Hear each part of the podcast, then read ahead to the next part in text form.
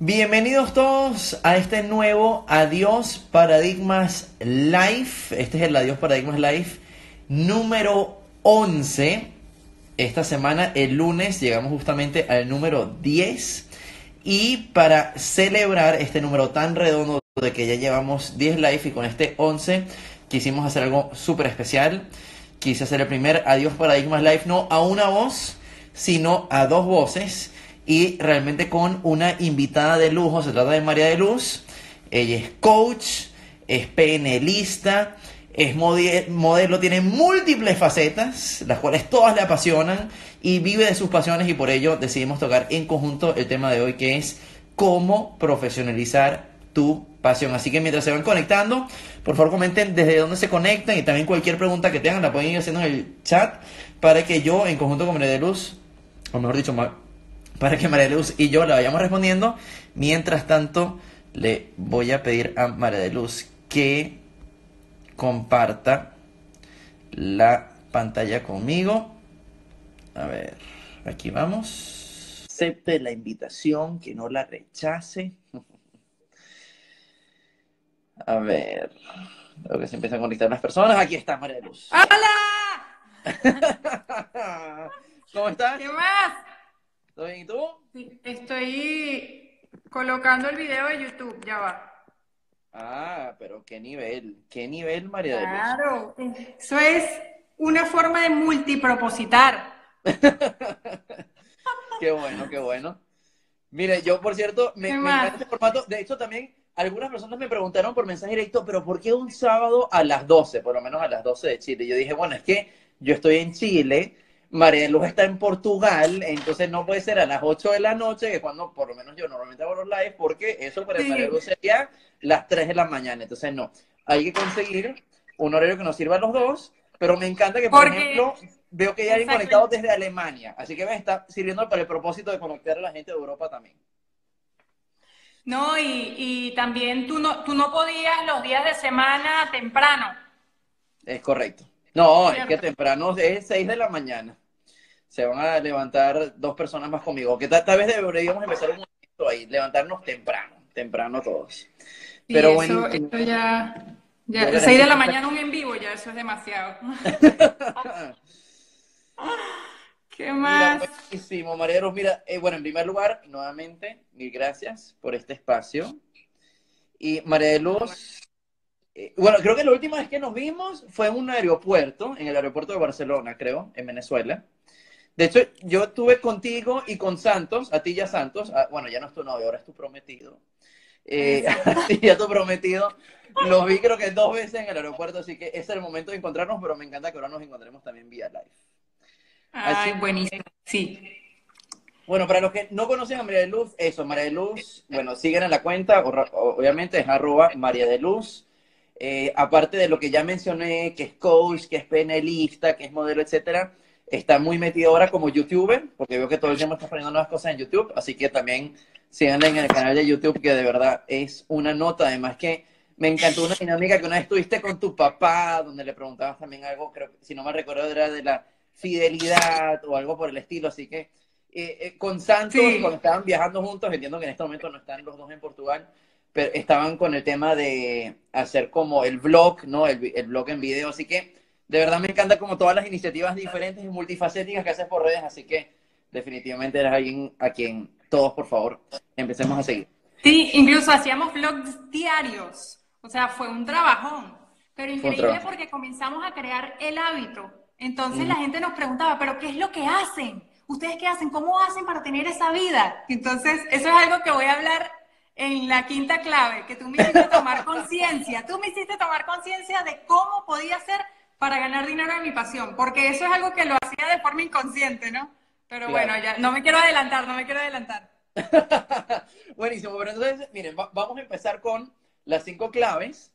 Em, la primera clave, todo esto bajo el paraguas, obviamente, de cómo profesionalizar tu pasión, pero la primera clave que tú me mencionaste en Luz es que quieres hablar de cómo subirle el volumen a tu voz interior. Entonces, háblanos de eso. ¿Cómo le subo el, volumen a mi, voz interior? Y, solamente como acotación personal, antes de subir el volumen, también cómo identifico cuál es mi voz interior. Y no que es algo que otras personas me dicen.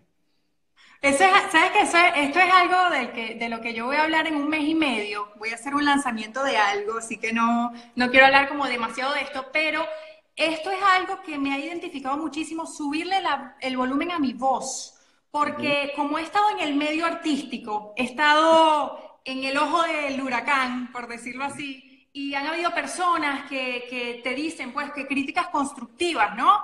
Como para perfeccionarte, y eso te va definiendo y fue un llegó un momento de mi vida, que fue en el Miss Venezuela, que sentía que ya yo estaba definida por el mundo, pero no sabía quién era yo, realmente no sabía quién era yo, porque le había subido el volumen a las voces externas. Entonces yo no sabía qué me apasionaba, no sabía qué era lo que quería hacer, no sabía qué era lo que me entusiasmaba, vivía en automático, vivía en apatía. Y una de las formas para mí de subirle el volumen a, mi voz interna es algo que yo hago todos los días. Todos los días me siento a meditar y a ver qué es, qué, cuál es la voz interna. Es eso que tú sientes, ese entusiasmo. Ni siquiera es que es una voz y que, bueno, sí, ya sé cuál es mi voz. No, es algo que tú sientes. Si tú sientes ese entusiasmo, yo, yo siempre digo, esto es algo como una visión romántica del asunto, ¿no? Pero yo siempre digo que si tú sientes un entusiasmo eh, genuino. Ese es como el chip que Dios te puso allí. Dios nos quiere ver felices. Y es por allí el camino. Dios no nos quiere ver estresados. Yo también, yo he emprendido en varias cosas, en esta búsqueda de encontrar mi pasión. Y una de las cosas en las que emprendí fue que tenía una marca de vestidos. Amo hacer vestidos, amo diseñar, pero no amo tener una fábrica donde están todas las costureras. Eso era algo que yo no amaba y vivía estresada. Es decir, ese no era el camino. Ese no era el camino. Entonces, eh, yo, yo pienso que subirle el volumen a tu voz es eso, es dedicarte a sentir qué es lo que te entusiasma. Y cuando te dedicas a, sentir qué es lo que te entusiasma, luego allí sabes que hay una pasión. Mm. Pero es preguntarte, ¿puedo monetizar esta pasión? Porque a mí me apasiona eh, tocar piano, tocar guitarra, pero yo sabía que en esa parte yo no iba para el baile. Claro. Como para monetizar. Entonces creo que ese es, para mí siempre es el primer paso. Subirle el volumen a tu voz. Mira, y una consulta, porque mencionaste algo muy interesante y es que tú meditas, ¿sí? Entonces, aparte de meditar, y si quieres tocas ahí un poco brevemente el punto de, bueno, cómo meditas, pero para este 2018, donde vivimos una vida tan acelerada, de hecho, uno de los posts, ¿sabes, Mariela, que hay como publicaciones que tú te fajas escribiéndola, ¿no? Eh, eh, inviertes tiempo, energía y tú dices, esto va a reventar y nadie te comenta nada, ¿no? Y luego el post donde tú dices, ah, me nació hacer esto y lo escribes en cinco minutos y todo el mundo dice, wow, increíble. Entonces, tuve un post así que fue donde yo hablaba de detox digital, ¿no? Básicamente yo me desaparecí durante tres días y dije, no, necesito desconectarme de las redes, de todo lo digital. Entonces, cuando regresé, dije, bueno, detox digital, estuve en esto, no sé qué, yo les recomiendo que hagan esto, esto, qué, y eh, aquello fue un boom, ¿no? De hecho, mucha gente me escribió de detox digital, etcétera. Entonces, mm, hago referencia a eso porque siento que como obtuve tanto feedback de ese punto, hay una gran necesidad de cómo me desconecto de tanta cosa tecnológica y de tanta cosa de la cual la sociedad me jala y cómo logro crear ese espacio donde justamente reconozco mi voz. ¿Cómo meditas tú? Y aparte de la meditación, ¿tienes otro hábito para escuchar esa voz interior. Sí, es que, mira, para mí eso siempre es, es como lo principal, para mí, o sea, yo siempre desde mi, desde mi perspectiva, ¿no? Porque varios de estos puntos los puse yo. Eh, una de las formas, una de las cosas que yo hago para meditar es 15 minutos en la mañana. ¿Por qué? Porque a mi manera, según mi intuición y según mi personalidad, a mí no me gusta estar 40 minutos y que mm, no, o sea, eso no es lo mío, no es lo mío. Respeto a las personas que lo hacen. 15 minutos. Yo creo mucho en Dios, entonces esos 15 minutos oro eh, y agradezco, agradezco, agradezco y tengo un diario incluso. Tengo un diario desde los nueve años tengo un diario, pero bueno, nada, uno nunca termina de madurar.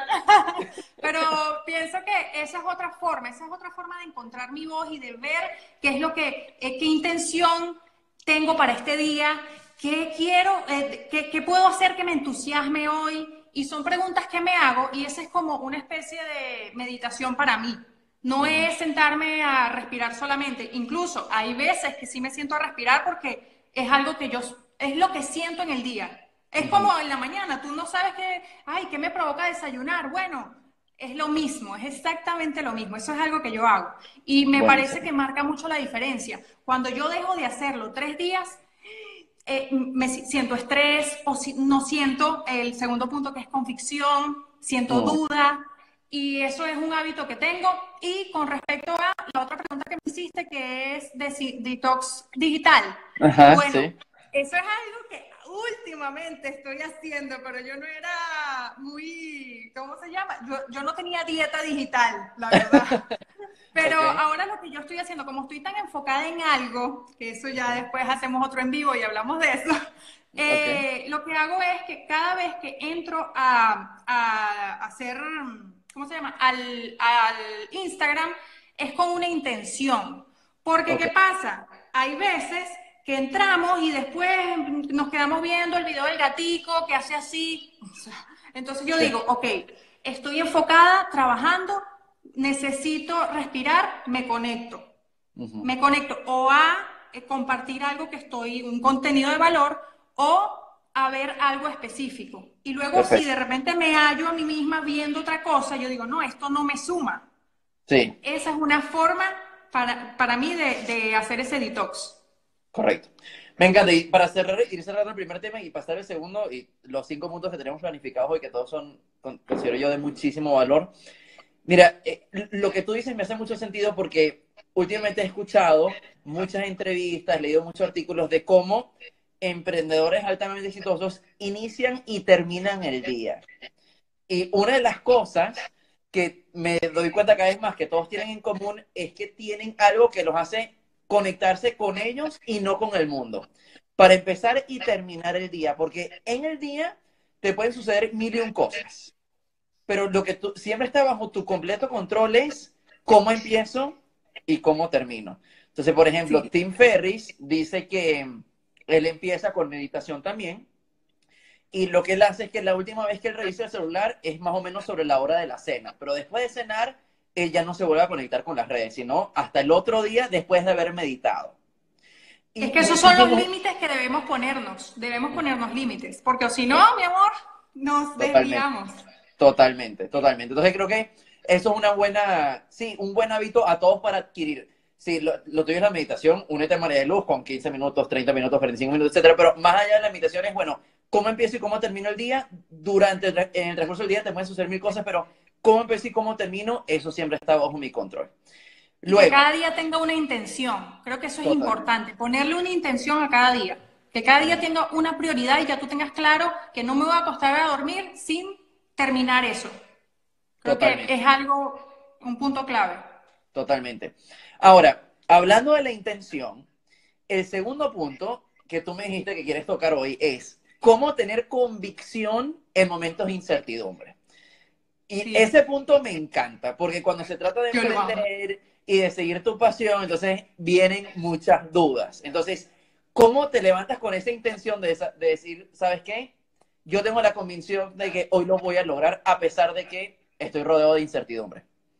Yo creo que siempre es bueno tener como, como un mantra, pues como una creencia que te hace estar en estado de convicción. Y algo, esto es otro punto clave que me encanta, que tiene mucho que ver con subirle el volumen a, tu voz interna, porque es sentir esa convicción. O sea, si tú tienes ese deseo en tu corazón, por algo es. Entonces, es sentir esa convicción y es que es como lo mismo, ¿no? Es prender tu película interna y verlo claramente es cerrar los ojos y verlo claramente en tu mente y en tu corazón y, salir con ese impulso, tener ese ímpetu, esa determinación.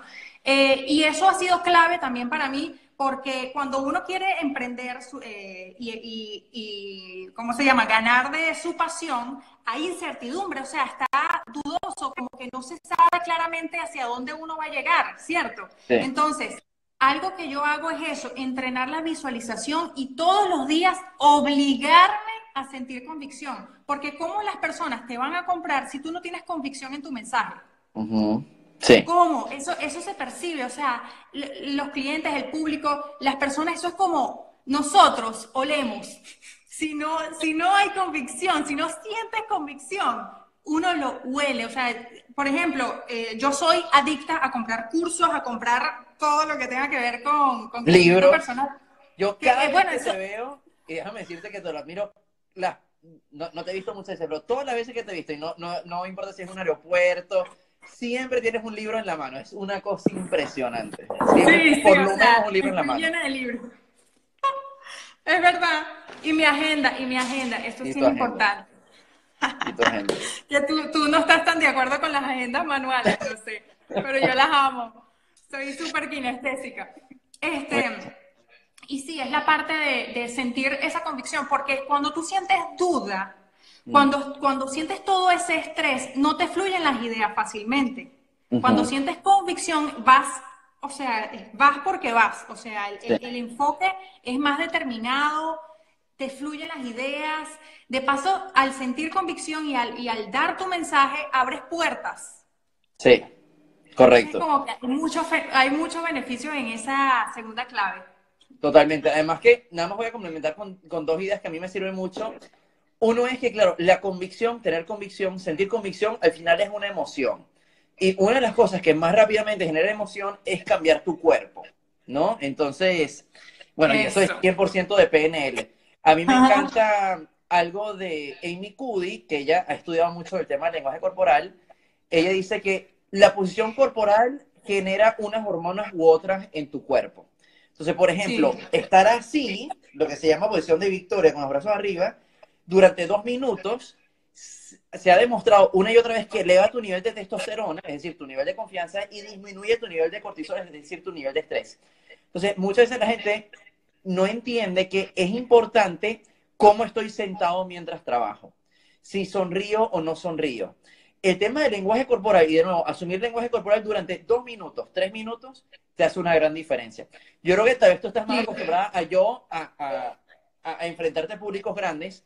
Yo me acuerdo la primera vez que di una conferencia para 6.000 personas, yo normalmente no, no siento mucho miedo escénico, pero ese día está que me moría del miedo escénico.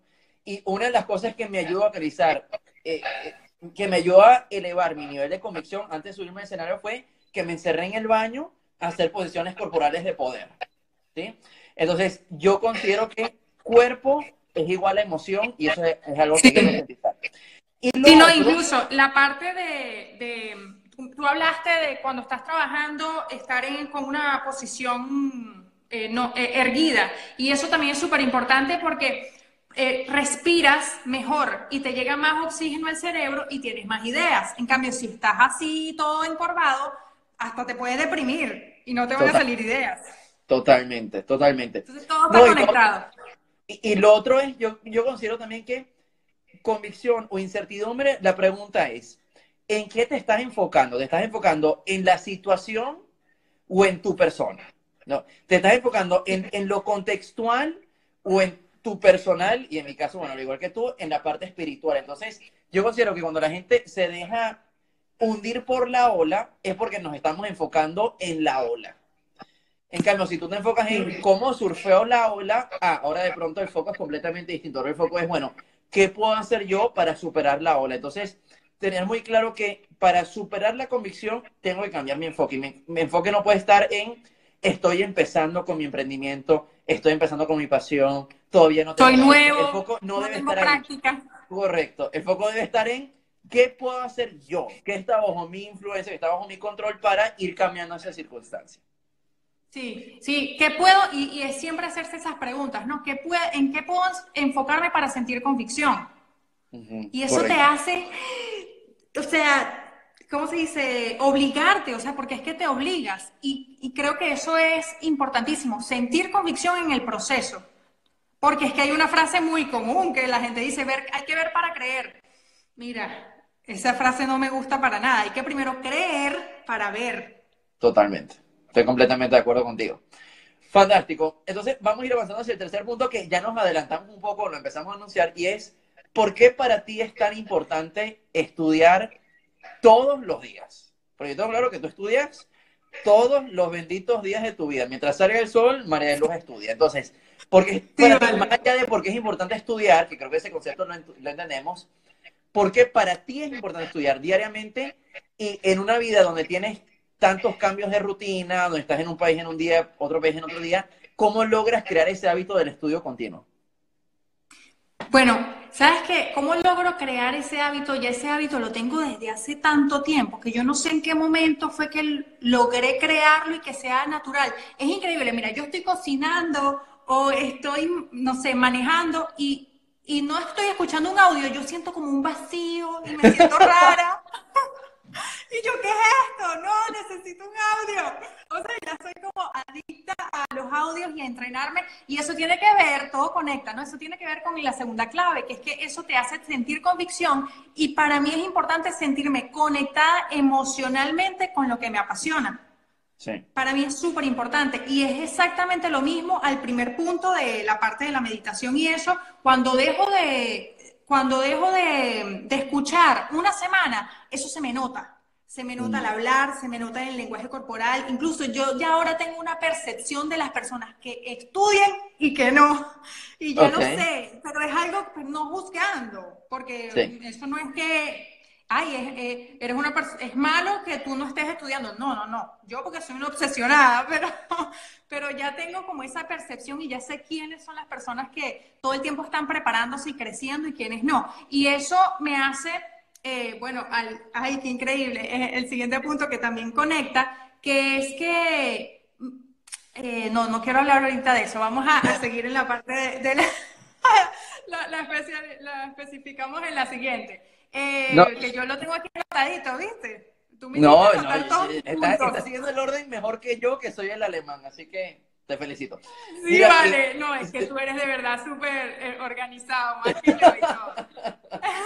Pero mira, solamente para cerrar este punto y, y ya hacer el puente con el siguiente, yo creo que también muchas veces la gente me dice, mira, es que mm, no puedo estudiar porque no tengo el tiempo. Entonces, me encanta lo que tú acabas de comentar porque es que no tienes que sacar tiempo adicional, sencillamente rentabilizar mejor el tiempo que ya tienes. Y esto, por ejemplo, Anthony Robbins lo habla mucho de eh, lo que él llama NTE, o sea, ningún tiempo extra, ¿no? Es decir, ¿qué actividades ya haces en tu día a día que mientras estás escuchando música o mientras no estás haciendo nada, podrías estar con un audiolibro o podrías estar con un buen podcast que, por cierto, hoy en día ni siquiera necesariamente representa una inversión económica. Hay muchísimos podcasts muy buenos, gratuitos. En YouTube, en Evox, sí. En todos lados. Entonces, eh, yo también, yo por ejemplo, cuando voy a hacer deporte, ya no escucho música, escucho un podcast o un audiolibro. Eh, mientras estoy cocinando, voy, con, el audiolibro. Correcto, todo el tiempo. Entonces, es sencillamente lo bueno de los audios es que te permite estar con el audio mientras estás en otra actividad. Entonces, la invitación es eso. No es que tengo que sacar tiempo o tengo que sacar dinero para estudiar. No, hay muchas cosas gratuitas y es sencillamente reflexionar qué actividades ya tengo que ahí podría incluir en simultáneo ese aprendizaje. incluso yo es quedarme acostada escuchando un audio es algo que no, me permito, no lo hago. Es mm. siempre cuando estoy haciendo algo. Claro. Entonces mato dos pájaros de un solo tiro. Claro, buenísimo. Ajá, entonces mira, eh, ya, ya me cuenta, el cuarto punto, para ti estudiar se ha convertido justamente en parte de tu marca personal, es algo que a ti te distingue, ¿sí? Sí, la Porque además, yo me acuerdo cuando yo te entrevisté a ti en cuando tenía el programa de televisión en Venezuela, que el programa se llama Motivación a Millón, yo me acuerdo, bueno, qué mujer tan curiosa, en el buen sentido de la palabra, que es modelo, pero aparte estudia todos los días, entonces como que Raro. para mí, rompiste completamente ese paradigma, ¿no? Que es como la modelo normalmente, creo que mucha gente lo asocia más con el tema exterior, ¿no? Eh, y no que sea malo o bueno, sino que sencillamente es así, es un trabajo. Las modelos son brutas, eso es algo que siempre dicen.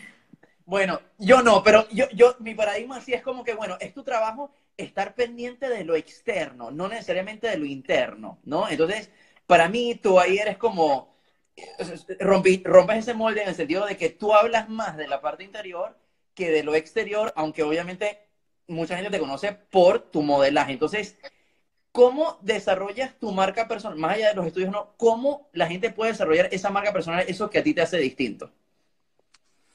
Bueno, eh, algo que es muy importante es reconocer tus recursos, porque eso mismo que tú dijiste, ¿qué te hace distinto? En estos días, sabes que ahora estoy trabajando mucho más en mi marca personal, porque así hayan personas que, piensen que tengo una marca personal consolidada, yo siento falta más. Entonces, eh, siempre estoy constantemente viendo, ok, ¿cuáles son mis recursos? ¿Qué me diferencia? Y hay varias cosas que nos diferencian, que es nuestra historia, que es nuestras caídas, los triunfos que hemos tenido, porque yo estudié diseño de modas en Milán, Italia. Ah, chévere, wow, buenísimo, pero ahora no estoy aplicando esa parte de diseño de modas.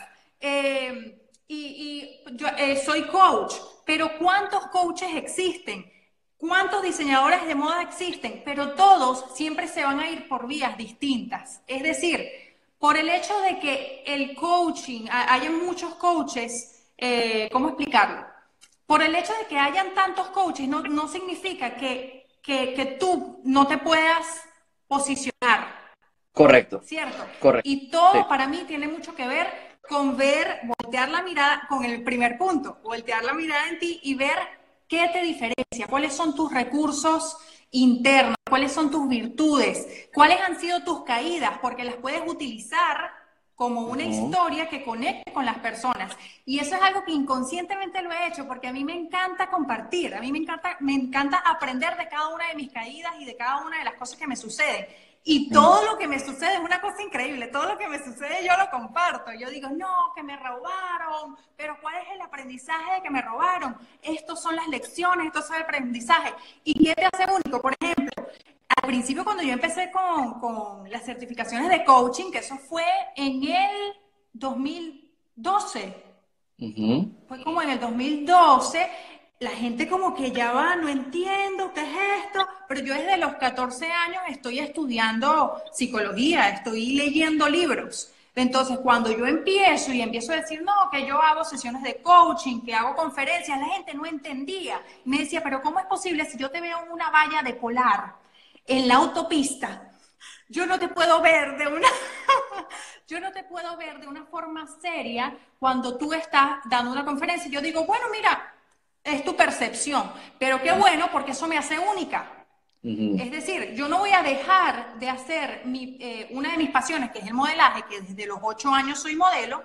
Ah, voy a dejar de hacer eso porque es que ahora me encasillo con el coaching. No, simplemente es buenísimo porque eso me diferencia. Y ahora, este, ahí es muy cómico porque todos los puntos se conectan. Pero entonces, eso tiene mucho que ver. O sea, las personas van a conectar contigo o conectan con otro coach o conectan con otra. Eh, o sea, si tú quieres información, información hay en YouTube, hay en Google, pero nosotros tenemos dentro cosas únicas que nos hacen eh, dar esa información, pero detrás de esa información está mi historia, mi energía, mi espontaneidad, está que digo las cosas de una forma fácil, de una forma clara, hasta que soy venezolana, que tengo acento, y todo eso a mí eh, me hace único. ¿Qué te hace único a ti? Entonces, vamos a otro punto, que ese era uno de mis obstáculos para yo posicionarme como una marca personal eh, potente, no sé. sí, ¿sí? Reconocida. Una marca personal que el, el, punto era, ah, no, pero es que uno tiene que ser humilde, ¿cierto? Es que la humildad, sí, es que uno, sí, pero uno debe reconocer cuáles son las cosas que nos, que nos hacen únicos, uno debe reconocerlo. Mm. Entonces creo que es más, es más con eso, es más ahí. Ahora, a mí me ha costado bastante eh, lograr la marca personal, que de hecho todavía no ha terminado como de hacer así en dos meses ya, ya sí va a terminar de, de, engranarse todo. Porque, porque no es que he hecho un curso de marca personal, no es que he hecho, no, es, es algo que escuché en estos días que, no sé, uno de esos audios, uno de los tantos audios. Eh, lo que soy ahora ha sido la cantidad de preguntas que me hice en el pasado. Y es verdad, yo siempre me preguntaba, ¿cómo puedo fusionar todas mis pasiones? ¿Cómo puedo fusionar todas mis pasiones? Y creo que ya es el punto, o sea, este es el año. Este es el año en que voy a poder fusionar todas mis... Pero, y eso mismo que tú me dices, por ejemplo, eh, que soy modelo y que soy coach, es que esa es una forma de fusionar, porque es que a mí me gusta eh, pensar en, en, la mente, en el cuerpo y en el espíritu. Entonces, todo tiene que ver, ¿no? Al final sí se fusiona. Totalmente. No, estoy completamente de acuerdo contigo y yo siempre comparto algo cuando me piden consejos de marca personal. y es justamente lo que tú mencionabas. Yo siempre le digo a la gente, brilla con tu sombra. ¿No? Y la gente dice, pero, ¿cómo que brilla con tu sombra? Yo, sí, brilla con tu sombra. Es decir, muchas veces tenemos como la percepción errada de que para poder ser una marca personal solamente tengo que mostrar mis fortalezas y solamente tengo que mostrar lo bonito que soy y lo bueno que soy y lo que sé hacer bien y lo que soy sobresaliente. Pero cuando queremos dar una imagen de perfección, perdemos la imagen de humano. Y cuando dejas de ser humano, obviamente ya no te conectas con humano, es decir, que pierdes tu marca personal. Entonces, ¿qué te hace ser humano? Bueno, tener luces y también tener sombras. Y yo creo que es una muy buena estrategia porque muy pocas personas lo hacen, buscar brillar con las sombras. Es decir, justamente reconocer, bueno, me robaron, me ocurrió esto, no hice bien esto, reconocer tus errores, tus defectos en el momento tal vez se siente incómodo porque no estamos acostumbrados a eso. Estamos acostumbrados a que en redes sociales, por lo menos Instagram es la foto perfecta, el filtro perfecto, no sé qué perfecto, pero justamente hacerte imperfecto, hacerte imperfecto te hace brillar. Y es lo que conecta. La imperfección conecta, la perfección no conecta. Incluso cuando yo, yo también tenía como eso de, de, que, ay, soy coach, tengo que hablar perfectamente, fluidamente y tener las palabras adecuadas. No, eso no conecta. Es que eso no conecta. Sí, totalmente. Entonces creo que eh, por ahí va el tema de la marca personal. ¿Qué te diferencia y cuál es tu bandera? ¿Cuál es tu mensaje principal? En estos días Israel puso, bueno, eh, bueno, quizás esté por acá, él me sigue. Israel puso, puso un post que decía cuáles son las dos palabras que te, que te identifican. Por ejemplo, si yo te digo em, almendras y fitness, ¿quién se te viene a la mente? Ajá, Sasha, Fitness. Si yo te digo caderas, Colombia, se te viene a la mente Shakira. Eso es un ejemplo que puso Israel y me parece potente. Y yo estaba como buscando cuáles son mis palabras, no sé no, no sé, sería bueno que lo, que lo digan por acá. Modelo y coach. ¿Ves? Ahí vamos, ahí empezamos. Modelo sí, exacto. y rosado. y rosado, tal cual. Sí, entonces, nada, vamos al quinto punto, que ese es el punto que tú colocaste. Mira, punto que yo coloqué. Bueno, ya, no, no me eches la culpa, María de Luz. O sea, fue un punto que ahí fuimos. Ese es tu punto.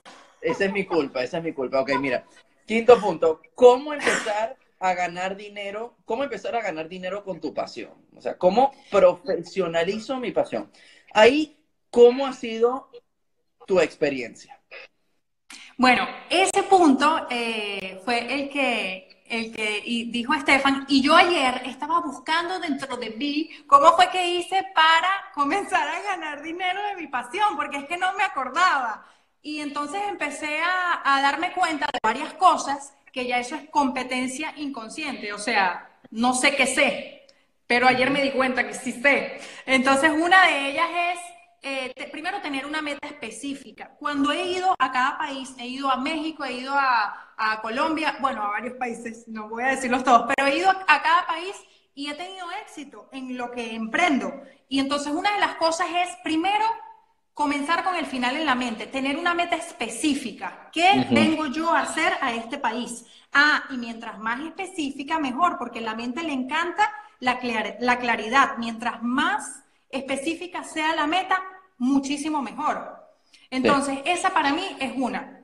Eh, ¿Cuánto dinero quiero ganar este mes? Así uno sienta que no tiene el control, la mente empieza a buscar el cómo.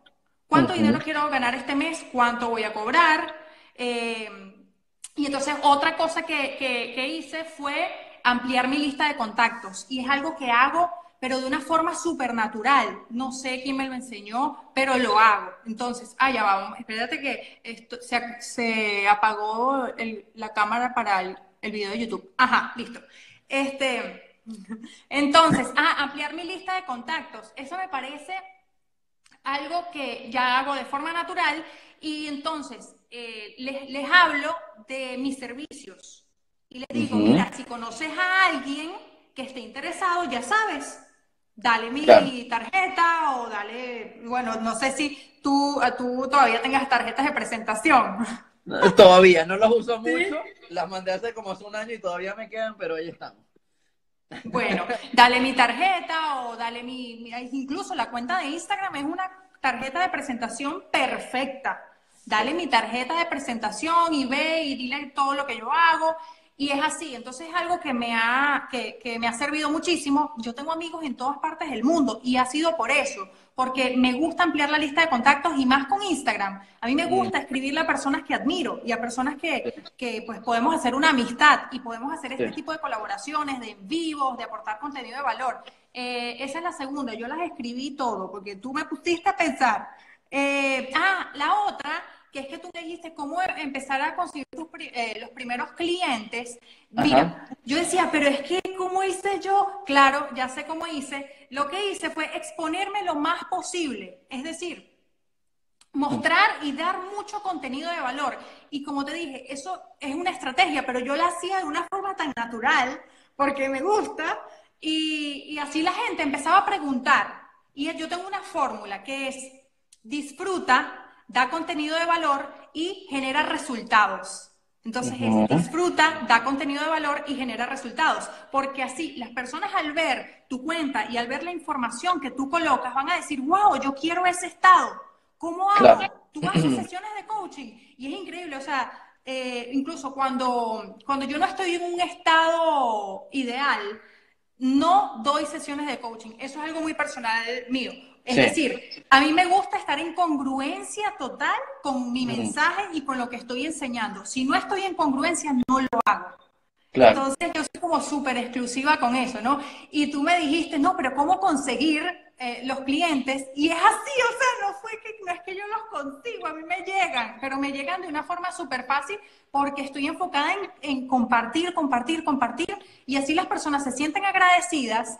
El, el, por ejemplo, los seguidores en Instagram, según es un público frío, pero para mí es un público tibio, porque se sienten súper identificados conmigo, se conectan conmigo, eh, les gusta todo lo que comparto y hasta incluso me cuentan sus historias, y es algo que me encanta. Yo siento que mis seguidores son mis amigos. Entonces, cuando ya tú empiezas a hacer como el top of mind, y, ah, mira, ¿qué, coach? Ah, te recomiendo a María de Luz. Entonces creo que esas han sido mis estrategias inconscientes que tú me hiciste que las hicieras conscientes. Y otra cosa es, es como, otra cosa que escribí aquí, que es tener una vitrina. Es decir, eh, algo que yo estoy creando una página web, porque mi página web la hice yo, como tú, tu primera página la hiciste tú, eh, una vitrina que realmente represente lo que tú eres, el servicio que, tú, que tú das. Este, Y sí, eso como que es todo para mí y eso es una forma en la que tú te posicionas y los clientes van a llegar a ti o el público va a llegar a ti, las personas van a llegar a ti porque van a decir, hey, ¿qué es lo que haces? O sea, yo quiero estar así. Yo quiero estar en ese punto. Creo que esa es una de, como de mis estrategias. Buenísimo. De todos yo, voy a complementar con algo, pero antes de yo complementar, de nuevo, cualquier pregunta que tengan, háganla en el chat y después de este quinto punto, con gusto la, podemos ir respondiendo.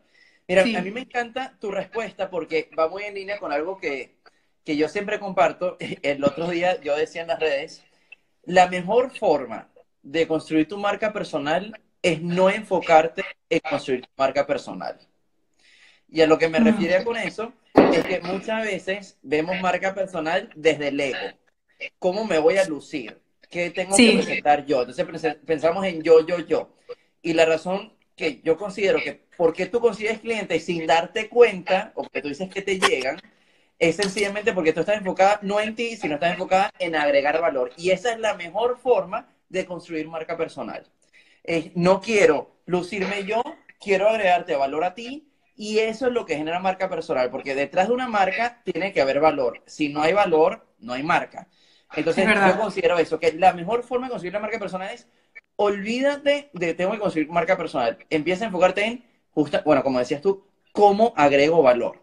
Porque cuando vas agregando valor y lo haces continuamente, y realmente no solamente generar contenido, sino que generar contenido de valor, es decir, que le permite a la gente generar resultados, como tú mencionabas, realmente nos ayuda a avanzar, a hacer cambios en su vida, entonces la gente dice ya, él es el experto en el área porque me cambió algo a mí. Entonces creo que eso es una forma fantástica de crear marca personal y en base a eso empezar a ganar dinero. Sí, y, es mucho de, también tomar acción, o sea que no tiene que salir perfecto. Eh, practica, practica, practica, practica, habla y tu mensaje se va a ir como aclarando, porque al principio cuando yo empecé mi mensaje no estaba claro, yo sabía lo que me apasionaba, pero no sabía qué, qué era específicamente, cuál era mi bandera, pero una vez que empecé a practicar y a, y a decirlo en voz alta, me di cuenta de cuál era mi mensaje. Totalmente. Y yo creo que eso justamente se genera cuando estás también en contacto con la gente muchas veces la misma gente te da la idea de, bueno, ¿cuál es tu marca? ¿O qué quieres que tú fusiones? ¿O cuál es tu lema? Yo me acuerdo, yo, yo nunca pensé en dar un taller de oratoria, jamás.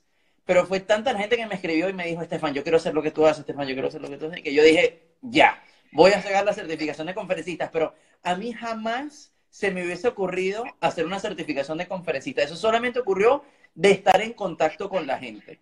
¿Sí? Entonces, yo sí cuando entras en acción, tu marca personal, aunque obviamente uno la puede definir, la marca es una percepción que la gente tiene de ti. Entonces tienes que estar en contacto con la gente para tú saber cómo hago evolucionar esa marca personal mía. Sí, porque la marca personal o la creas tú o las, mismas personas la van creando de la percepción que tienen de, de, ti. Lo mismo que dije, no, todos tienen marca personal. Lo único es que hay unos que la tienen débil y otros posicionada. Entonces, creo que es súper importante esa parte de, tener un propósito, o sea, realmente un propósito trascendental.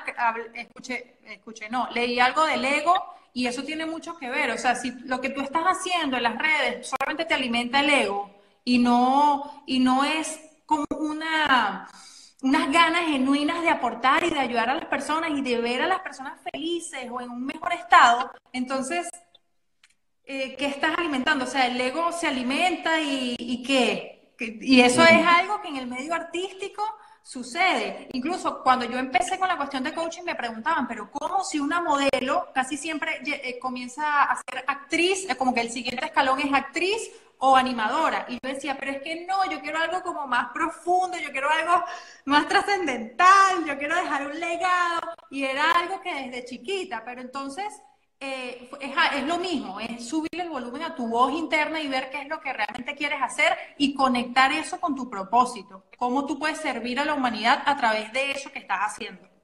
Totalmente. Mira, Marelos, yo una consulta, porque yo sé que tienes como hashtag, o uno de tus hashtags es, por una vida sin rutina. Entonces, tú meditas todos los días, te planificas, no sé qué, no sé con esto, pero ajá, ¿cómo logras vivir una vida sin rutina. ¿Qué consejo nos das ahí al respecto? Bueno, eh, lo que pasa es que el mensaje real, como que el trasfondo, es una vida sin monotonía, sin apatía, ¿sabes? Porque yo, en realidad, yo sí tengo algunas rutinas. O sea, por ejemplo, la rutina de la, de la meditación en la mañana, la rutina del entrenamiento, la rutina de, de entrenar mi mente todos los días, esas son rutinas. Pero todos los días yo me enfoco en vivir como intuitivamente. Es decir, hoy quiero hacer esto, pero todo lo que hago me acerca a mi meta final. Entonces es más así como, hoy me provoca hacer esto, pero y, es así. Por eso es que yo siento que no tengo rutina porque lleno esa necesidad de variedad. Todos los días siento que es distinto, todos los días son distintos. Mira, hoy estoy haciendo esto, mañana vamos a un parque, hacemos un picnic, el lunes tengo un desfile, o sea, realmente ahí no hay una no hay monotonía, es vivir la vida intensamente y creo que es más eso, es escuchar, qué quiero hacer, claro, pero eso no... Otro mensaje es eh, lo mismo, una vez que tú profesionalizas tu pasión, tú puedes tener esa, esa posibilidad entonces es como el estado ideal y la vida ideal, la vida soñada. Porque si tienes de repente un trabajo que no te gusta, eso es algo, ah, y esas son otras preguntas para, eh, tener más clara tu marca personal. ¿Qué defiendes y, qué, de, qué te alejas? ¿Cierto? Yo me alejo de la apatía, de la monotonía. A mí no me gusta ver personas que no están apasionadas. Por eso uno de mis, de mis como de, mis propósitos es, hacer que las personas sientan esa pasión y vivan intensamente, porque realmente la vida es una sola, o sea, hay que disfrutarla. Sí. Entonces, eh, si, una, persona está, haciendo, está trabajando en algo que no le apasiona, está bien, pero con una visión de llegar a un lugar. Es decir, está bien, estás en este momento, pero tienes una visión mm. que, te, que, te va acercando, sea poco a poco, o sea, a, la velocidad que sea, pero de llegar a un lugar. Entonces, ese es como, creo que ese es como mi consejo. ¿Sí estuvo claro el consejo? Sí, totalmente. Ahora, hablando justamente de profesionalizar tu pasión, antes de poder profesionalizar mi pasión, tengo que descubrir cuál es mi pasión. Entonces, te lo pregunto porque este mes, en todos los que yo también he hecho, he estado hablando mucho de emprender, de emprender en base a la pasión, etcétera, y en base a otros criterios también. Y una de las preguntas más frecuentes que me hacen las personas es justamente, bueno, sé que muchas cosas me interesan, no sé si realmente me apasionen. Entonces, ¿cuál es tu consejo sobre ese dilema? Que yo considero que generaciones jóvenes, o sea, sobre todo las generaciones jóvenes, que estamos tan expuestos a tantas cosas, etcétera, justamente muchas cosas nos pueden llegar a interesar, pero ¿cómo lograr filtrar esa pasión que, que realmente me interesa? Bueno, como te dije, eso para mí fue un proceso largo, porque comencé como a, eh, es como de experimentación. Y creo que eh, una de las preguntas que me hice fue, ¿cómo sería mi día ideal? Es decir, ¿cómo, qué, qué me entusiasma? Entonces, a medida que tú ves, ay, ya va, espérate que, que, que llegó alguien, espérate. Ok, a medida que tú ves, hola, ¿Cómo estás? Estamos en vivo. Estamos en vivo. Hola. Cuéntame. No está. Ah, dale, dale. No te preocupes. Nos vemos. Bueno, ajá. Disculpen los comerciales. Entonces.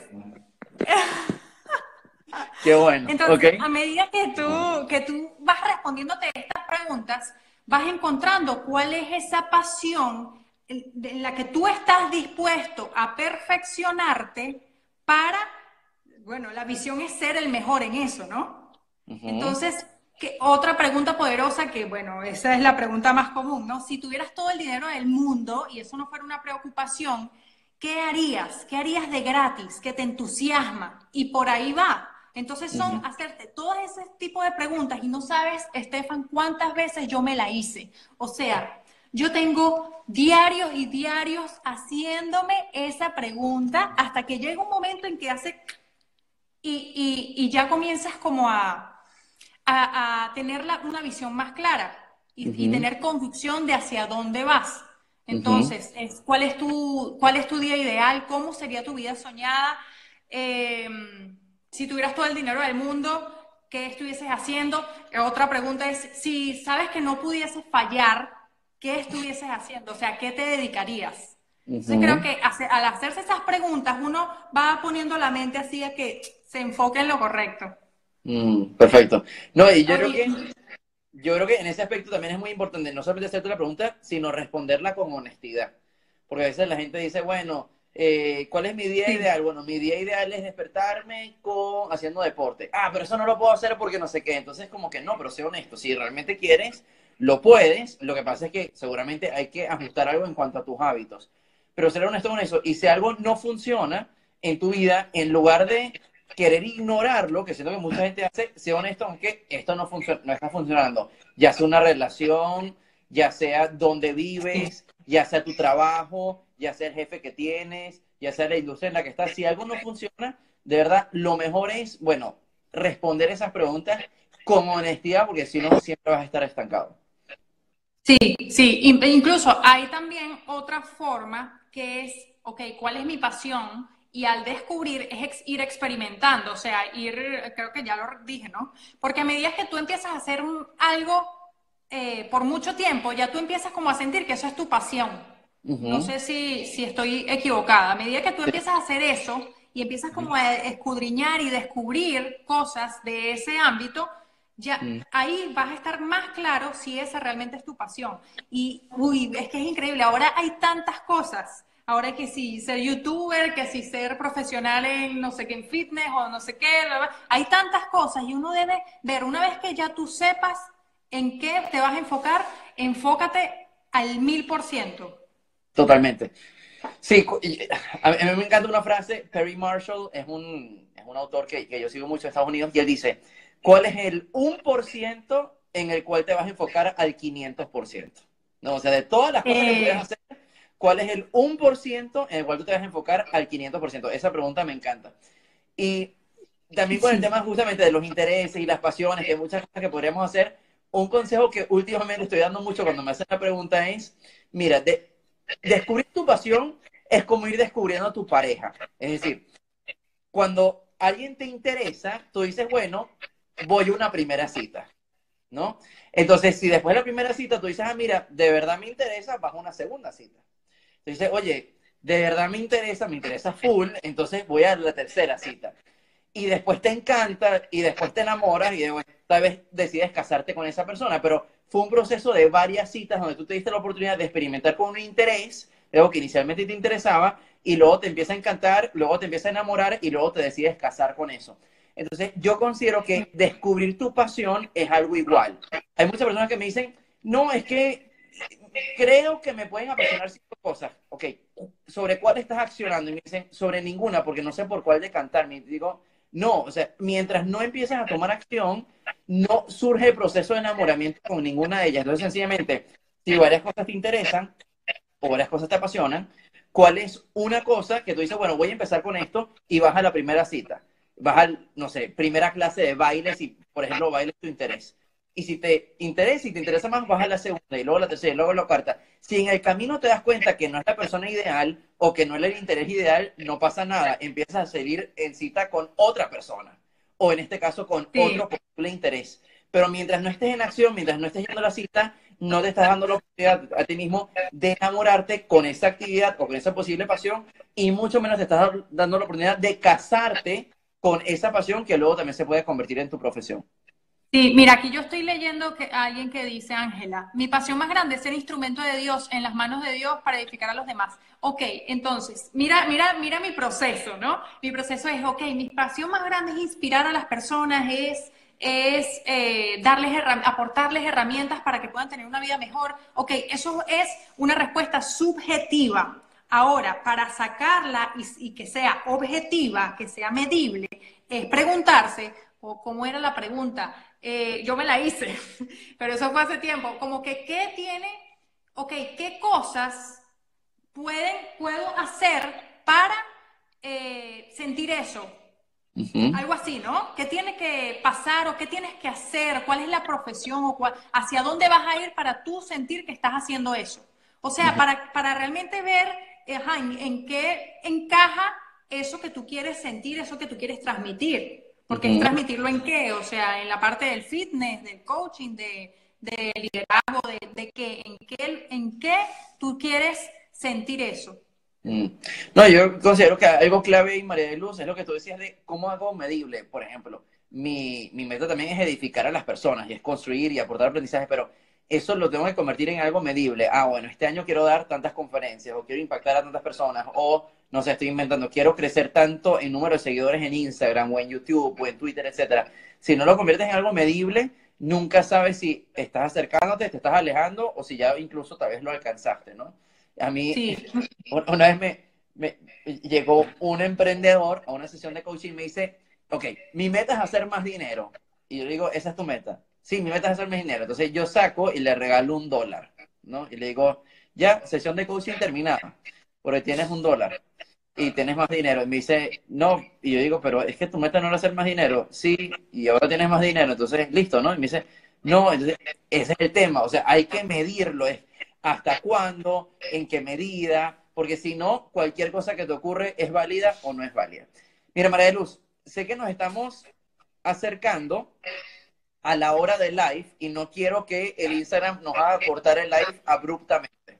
Ah, entonces, entonces, quiero que para ir cerrando, para ir cerrando, ¿cuál es como para resumir el live, ya sea como un complemento o para hacer énfasis algo en lo que ya hayas mencionado, ¿cuál es un consejo, cuál es el mensaje que tú quieres que la gente se lleve de este live?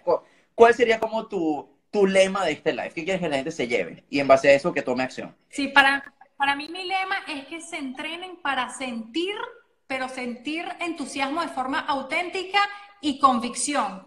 Una vez que ya tú descubres tu pasión, siente entusiasmo y convicción en el camino. Para mí creo que ese es el mensaje, porque al sentir entusiasmo y convicción, ya como que el, camino y eh, todo lo que tú quieres hacer se va aclarando.